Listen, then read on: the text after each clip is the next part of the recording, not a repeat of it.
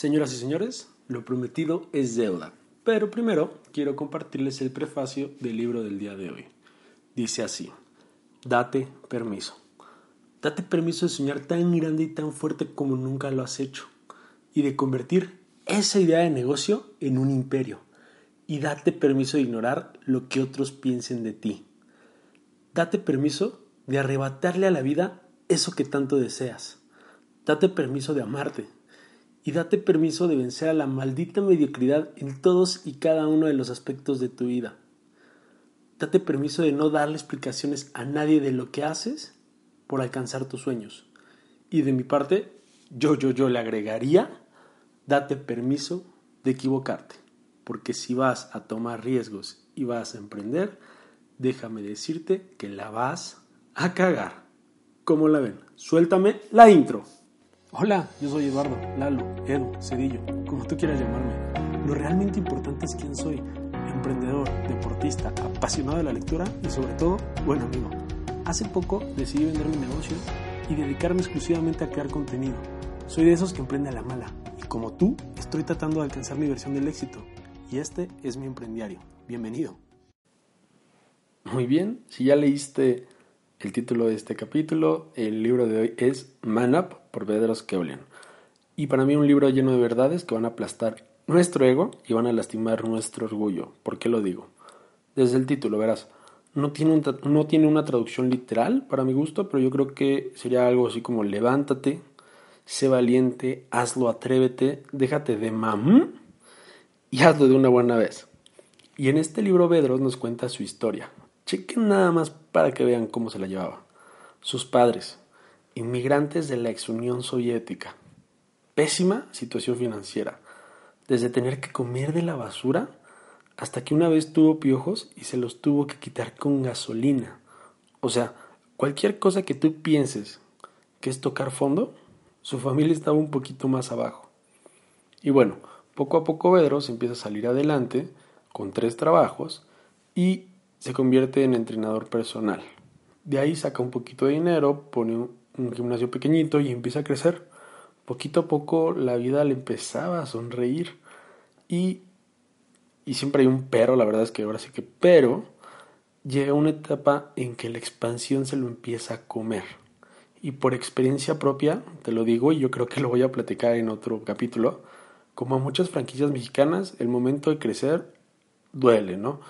ya sea porque pues nos falta un poquito de liderazgo, administración, hay muchísimos factores. Y bueno, tras esta mala racha, él empieza a desarrollar ataques de ansiedad súper fuertes porque él ya tenía una familia que alimentar, tenía un estilo de vida ya un poquito alto, desde hacer donaciones a caridades, ya tenía su casa, coche, hipoteca. Entonces, empieza a sufrir ataques de ansiedad que lo llevan al hospital, hasta pensar que iba a sufrir un ataque cardíaco, de lo fuerte que era. Y un día, saliendo del doctor, decide que es hora de tomar acción de su vida, hacerse responsable de lo que pasaba, y a eso se refiere con Man Up. Y en ese tiempo desarrolla seis pilares para ser un mejor líder y que quiero compartir contigo o quiero compartir con ustedes. Y bueno, el primero, ser más autodisciplinado. Por ejemplo, con nuestro cuerpo, nuestra mente y nuestro tiempo. Nuestro cuerpo hay que cuidarlo, comer bien, hacer ejercicio y dormir bien. ¿A poco no cuando hacemos ejercicio hasta los días son más productivos? Nuestra mente, hay que hacer más fuerte nuestra mente todos los días, leyendo, preparándonos. Y no solo eso, hablándonos bonito. Alguna vez leí que decían, si tú te hablas, o si un amigo te hablara como tú te hablas, ¿seguirías hablándole a ese amigo? Pues verdad que no. Entonces hay que intentar de, hablar con nosotros un poquito más bonitos. Y con nuestro tiempo. Empezar a ser más disciplinados con nuestro tiempo. Por ahí creo que México es de los países que más trabaja, pero no estamos ni cerca de ser una potencia mundial. Eso habla que hacemos muchísimas horas nalga. Y un consejo es trabajar de 6 de la mañana a 8 de la mañana, en donde son horarios que podemos meternos durísimo a trabajar, durísimo a la computadora y nadie nos va a molestar, redes sociales, WhatsApp, nada, pues es ahora todos están durmiendo o haciendo otras cosas. Número dos, empezar a comunicar más clara y efectivamente nuestras ideas.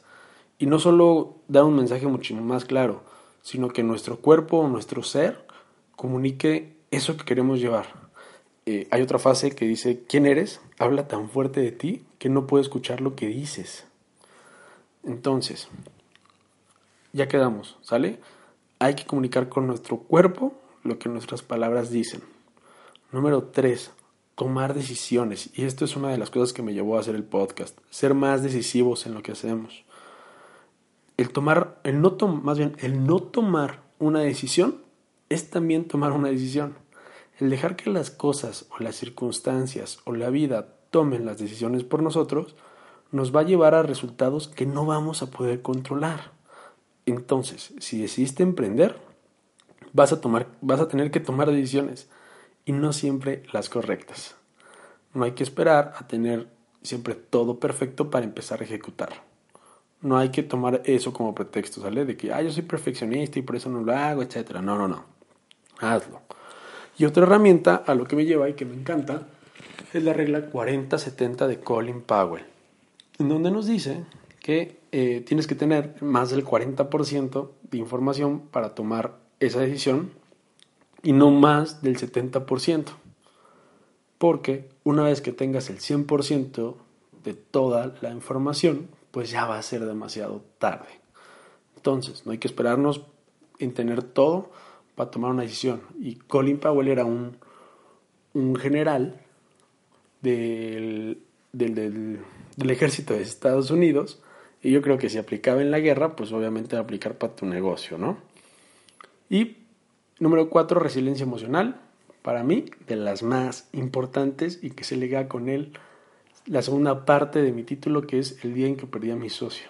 A ver, si decidiste emprender, yo creo que naciste o vas a tener que ir a comprar un segundo estómago para que en esas situaciones de enojo, estrés o depresión puedas tomar una decisión racional y no emocionalmente.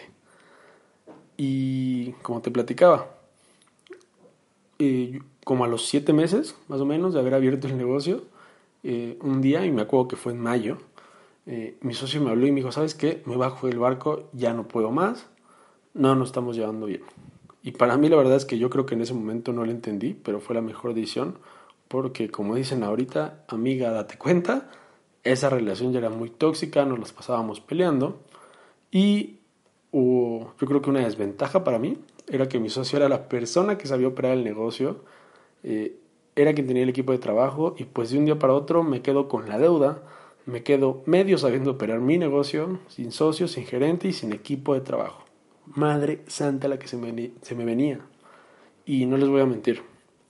Esos días yo creo que fue cuando desarrollé más esta resiliencia emocional porque llegaba a mi casa llorando todas las noches, estaba todo el día de malas, comía puras cochinadas, subí de peso, en el trabajo veía Netflix, hasta que un día, y no te voy a mentir, yo creo que fue un proceso como de mes, mes y medio, pues decidí que ya era suficiente de lamentarme, de echarle la culpa a lo que me pasó a otras personas y empezar a tomar acciones por mí mismo, ¿no?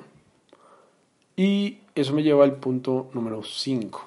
Algo que me ayudó a tomar acción fue mi visión, el cómo imaginaba tener yo mi negocio en el largo plazo. Y el anotar esa visión en un cuaderno, en un pizarrón, en un lugar donde veas diario, pues te va a ayudar a tomar mejores decisiones. ¿Y cuáles son esos pequeños pasitos que vas a llegar o que tienes que cumplir para llegar a esa meta grande? ¿Sale? Y por último, y la número 6, formar un equipo de alto desempeño sacado del libro de Creativity Inc., esta frase sobre los equipos me encanta. Dale a un buen equipo una mala idea y harán algo extraordinario. Dale a un mal equipo una idea extraordinaria y van a hacer algo mediocre. Entonces, nosotros como, como emprendedores o como líderes de nuestro negocio, tenemos que saber identificar los talentos y dones de cada una de las personas que tenemos a nuestro cargo y ponerlas a hacer esa chamba, y ellos trabajando en lo que les gusta o en lo que son buenos, yo creo, y más bien te lo aseguro que son cuando se van a poner esa camiseta o se van a poner los colores de tu empresa.